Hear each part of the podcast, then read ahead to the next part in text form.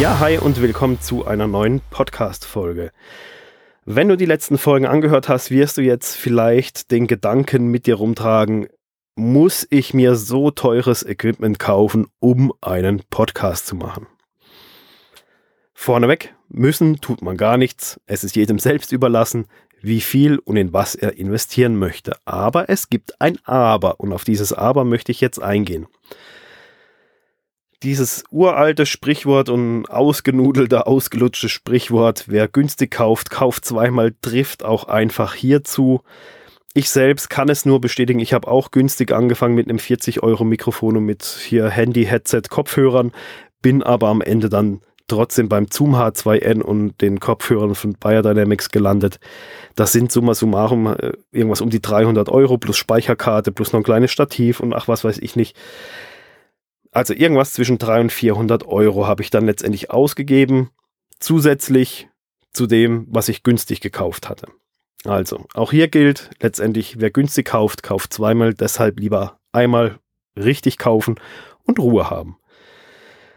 Dann ein ganz weiterer wichtiger Punkt ist das Commitment, das du damit mit dir selbst eingehst. Und hier zitiere ich mal den Robert Gladitz, der hat das im Rahmen damals äh, von seinem äh, Rohkost Lexikon oder was das war, hat er die Frage gestellt bekommen, eben ob man sich so einen teuren Vitamix zulegen soll und in die Küche stellen, denn dieses Gerät kostet knapp 600 Euro.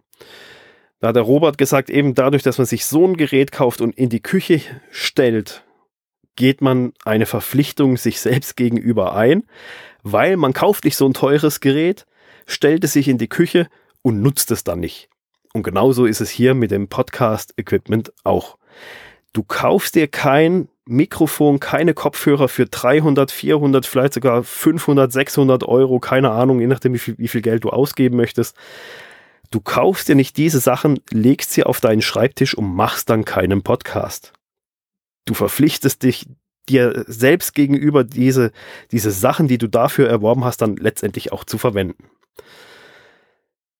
Und es ist dann natürlich auch so, deine Podcast-Zuhörer, die werden es dir danken. Also wenn du vernünftiges Equipment einsetzt zur Aufzeichnung von deinem Podcast, nicht irgendwelches blecherne, billig Ramschzeug, dann werden die dir das danken. Und ich meine, wenn du selber Podcasts hörst, dann geht es dir ja sicher auch so, dass es mehr Spaß macht, einen Podcast mit einer vernünftigen Audioqualität zu hören, als wenn das irgendeine ramschige Sache ist, die man schier fast nicht ersteht und äh, versteht und sich einfach nur schlecht anhört.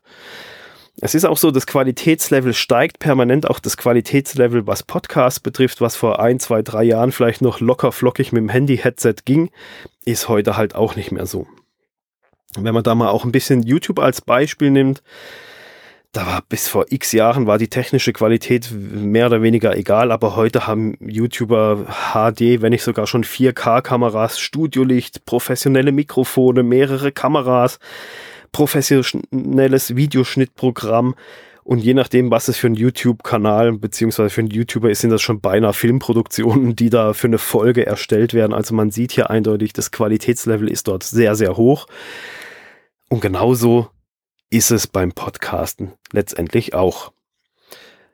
Ja, und mach nicht den Fehler, den andere vor dir gemacht haben. So einfach ist es. Ich wiederhole mich da, glaube ich, aber es ist einfach wie so oft. Pro profitiere von den Fehlern anderer, nimm die Abkürzung und starte am Anfang direkt mit vernünftigem Equipment. Du sparst dir damit Ärger, Unmut und unnötiges Doppelkaufen.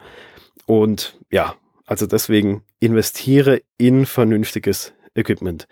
Ich habe dir hier in der Podcast-Folge jetzt nochmal alles zusammengestellt, wie ich meine Podcasts aufzeichne, vom technischen her, mal abgesehen jetzt vom Laptop. Das ist ja wirklich eine sehr individuelle Sache, ob man Mac oder Windows, ein Laptop, ein PC verwendet, den habe ich mal weggelassen. Aber so das reine Podcast, Equipment, Mikrofon, Zubehör, Speicherkarte, Windfell, Kopfhörer, genau das Setup, wie ich es auch für die Produktion von diesem Podcast hier verwende, das verlinke ich dir in der, im Blogbeitrag zu dieser Folge auf meiner Webseite.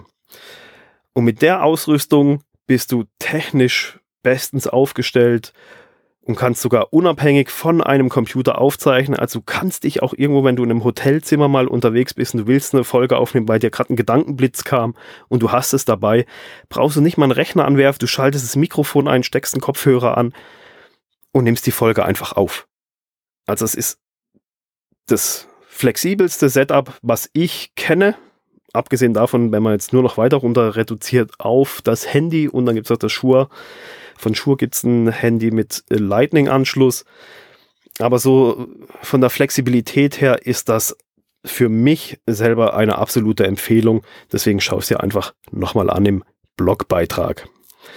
Ja, also, ähm, du kannst günstig einsteigen, aber wenn du es ernsthaft betreibst, landest du am Ende doch beim vernünftigen Equipment was natürlich ein bisschen mehr Geld kostet, aber es ist eine Investition in die Zukunft, es ist eine Investition in deinen Marketingkanal, in deinen Podcast und das sollte man nicht außer Acht lassen und halt auch in gewisser Art und Weise dem Zuhörer gegenüber wertschätzen.